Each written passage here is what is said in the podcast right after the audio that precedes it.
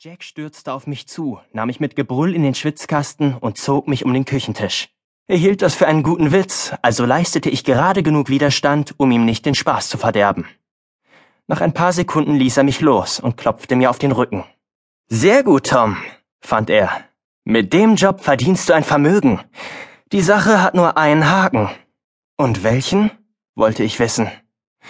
Du wirst jeden Penny brauchen, den du verdienst. Weißt du warum? Ich zuckte mit den Schultern.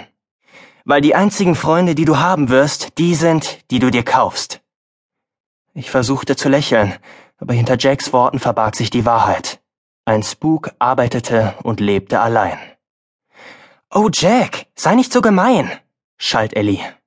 War nur ein Scherz, erwiderte Jack, als könne er gar nicht verstehen, warum Ellie sich aufregte. Aber Ellie achtete nicht auf Jack, sondern sah mich an und ich bemerkte, dass sie auf einmal traurig aussah. Oh Tom, sagte sie, das heißt ja, dass du gar nicht hier sein wirst, wenn das Baby geboren wird. Sie sah richtig enttäuscht aus, und auch ich wurde traurig, dass ich meine neue Nichte nicht würde zu Hause begrüßen können. Mama hatte gesagt, dass Ellies Baby ein Mädchen würde, und bei so etwas irrte sie sich nie. Ich komme und besuche euch, sobald ich kann, versicherte ich. Ellie versuchte zu lächeln, und Jack kam und legte mir den Arm um die Schultern. Du wirst immer eine Familie haben, erklärte er. Wir sind immer für dich da, wenn du uns brauchst, hm? Eine Stunde später setzte ich mich in dem Bewusstsein zum Essen, dass ich am nächsten Morgen fortgehen würde. Wie jeden Abend sprach Vater das Tischgebet, und alle außer Mama murmelten Amen. Sie sah nur wie üblich stumm auf ihren Teller und wartete höflich, bis wir fertig waren. Als das Gebet zu Ende war, lächelte sie mich an. Ich habe dir einiges zu sagen. Bleib nach dem Abendessen hier unten in der Küche und wir unterhalten uns ein bisschen. Nachdem Jack, Ellie und Vater nach oben ins Bett gegangen waren, setzte ich mich auf den Stuhl am Feuer und wartete geduldig darauf, was Mama mir zu sagen hatte. Ich starrte in die Glut des Feuers und tippte mit den Zehenspitzen auf die Fliesen, während Mama ihren Schaukelstuhl heranzog und sich mir direkt gegenübersetzte. Dies wird für lange Zeit das letzte Mal sein, dass wir uns unterhalten können, begann sie. Es ist ein großer Schritt, sein Heim zu verlassen und selbstständig zu werden. Freust du dich auf morgen, dass du eine neue Arbeit anfängst? Ich bin nicht sicher, Mama, erwiderte ich eingedenk Jacks Bemerkung, dass ich mir Freunde würde kaufen müssen. Mit einem Spuk will niemand etwas zu tun haben, ich werde keine Freunde haben. Ich werde immer einsam sein. Das wird nicht so schlimm, wie du vielleicht meinst, sagte Mama. Du wirst mit deinem Meister sprechen können. Er wird dein Lehrer sein, und er wird bestimmt irgendwann dein Freund werden. Und außerdem wirst du die ganze Zeit beschäftigt sein, denn du wirst viele neue Dinge lernen müssen. Du wirst gar keine Zeit haben, dich einsam zu fühlen. Findest du das nicht auch alles neu und aufregend? Doch, es ist schon aufregend, aber die Arbeit macht mir auch Angst. Ich möchte sie gerne tun, aber ich weiß nicht, ob ich es kann. Ein Teil von mir möchte reisen und fremde Orte sehen, aber es wird schwer sein, nicht mehr hier zu leben. Ich werde euch alle vermissen. Ich werde mein Zuhause vermissen.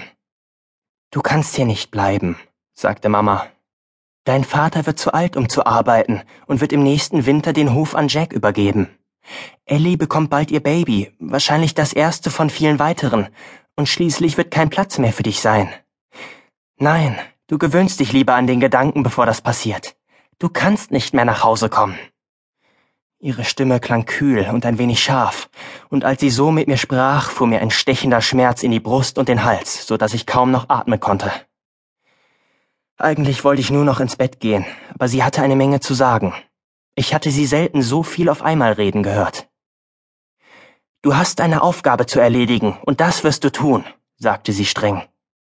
Und du musst es nicht nur tun, du musst es gut tun. Ich habe deinen Vater geheiratet, weil er ein siebter Sohn war. Und ich habe ihm sechs Söhne geboren, damit ich dich haben kann. Du bist sieben mal sieben, und du hast die Gabe. Dein neuer Meister ist zwar noch stark, aber seine besten Jahre sind vorbei, und seine Zeit neigt sich dem Ende zu. Seit fast 60 Jahren wandert er im Land umher und tut seine Pflicht. Er tut, was getan werden muss. Bald bist du an der Reihe. Und wenn du es nicht tust, wer dann? Wer wird sich um das gewöhnliche Volk kümmern? Wer schützt es vor Unheil? Wer macht die Höfe, Dörfer und Städte sicher, so dass Frauen und Kinder sich auf den Wegen und Straßen furchtlos bewegen können? Ich wusste nicht, was ich sagen sollte, und ich konnte sie nicht ansehen. Ich kämpfte mit den Tränen. Ich liebe alle in diesem Haus, fuhr Mama mit weicherer Stimme fort. Aber im ganzen Land bist du der Einzige, der so ist wie ich. Bis jetzt bist du nur ein Junge, der noch viel wachsen muss. Aber du bist der siebte Sohn eines siebten Sohnes. Du hast die Gabe und die Kraft zu tun, was zu tun ist. Ich weiß, dass ich stolz auf dich sein kann. Nun, schloss Mama und stand auf, ich bin froh, dass wir das geklärt haben. Und nun ab ins Bett. Morgen ist ein großer Tag für dich, und du willst doch möglichst ausgeruht sein. Sie umarmte mich und lächelte mich herzlich an, und ich versuchte verzweifelt fröhlich zu sein und zurückzulächeln. Doch als ich in meinem Zimmer war, setzte ich mich auf die Bettkante, starrte vor mich hin und dachte darüber nach, was Mama gesagt hatte. Mama wird in der Nachbarschaft sehr respektiert. Sie weiß mehr über Pflanzen und Medizin als selbst unser Doktor, und wenn es bei der Geburt eines Kindes Schwierigkeiten gibt, schickt die Hebamme immer lieber nach ihr. Mama ist eine Expertin für Steißgeburten, wie sie es nennt. Manchmal will ein Baby mit den Füßen zuerst geboren werden, aber meine Mama ist sehr gut darin, das Baby zu drehen, solange es noch im Bauch ist. Dutzende von Müttern im Land verdanken ihr das Leben. Aber konnte es wirklich sein, dass sie Vater nur deshalb geheiratet und meine Brüder nur deshalb geboren hatte, damit sie mich bekommen konnte? Das erschien mir unmöglich. Ich ging zum Fenster an der Nordseite und setzte mich ein paar Minuten in den alten Korbstuhl und starrte ins Dunkle. Der Mond schien und tauchte alles in silbernes Licht. Über den Hof, die beiden Felder und die nördliche Weide konnte ich bis zum Ende unseres Landgutes sehen, das sich noch halb den Henkershügel hinauf erstreckte. Der Henkershügel trug, wie man sich denken kann, seinen Namen nicht umsonst. Vor drei Generationen hatte ein Krieg im ganzen Land geherrscht, an dem die Männer unseres Bezirks auch beteiligt waren. Im letzten Kriegswinter kam es etwa eine Meile weiter nördlich, etwas außerhalb des Dorfes, zu einer großen Schlacht. Als sie endlich vorbei war, hatten die Sieger ihre Gefangenen auf diesen Hügel gebracht und dort an den Bäumen des Nordhanges aufgehängt. Selbst Jack arbeitete nicht gern in der Nähe dieses Grenzzauns, und die Hunde trauten sich nicht weiter als ein paar Schritte in den Wald. Und ich konnte nicht einmal auf der Nordweide arbeiten, weil ich Dinge spüren kann, die andere Leute nicht merken. Denn ich konnte sie von dort aus hören. Ich konnte die Stricke knirschen und die Zweige unter ihrem Gewicht ächzen hören. Ich konnte die Toten hören, die auf der anderen Seite des Hügels wirkten und erstickten. Mama sagte, dass wir uns ähnlich waren.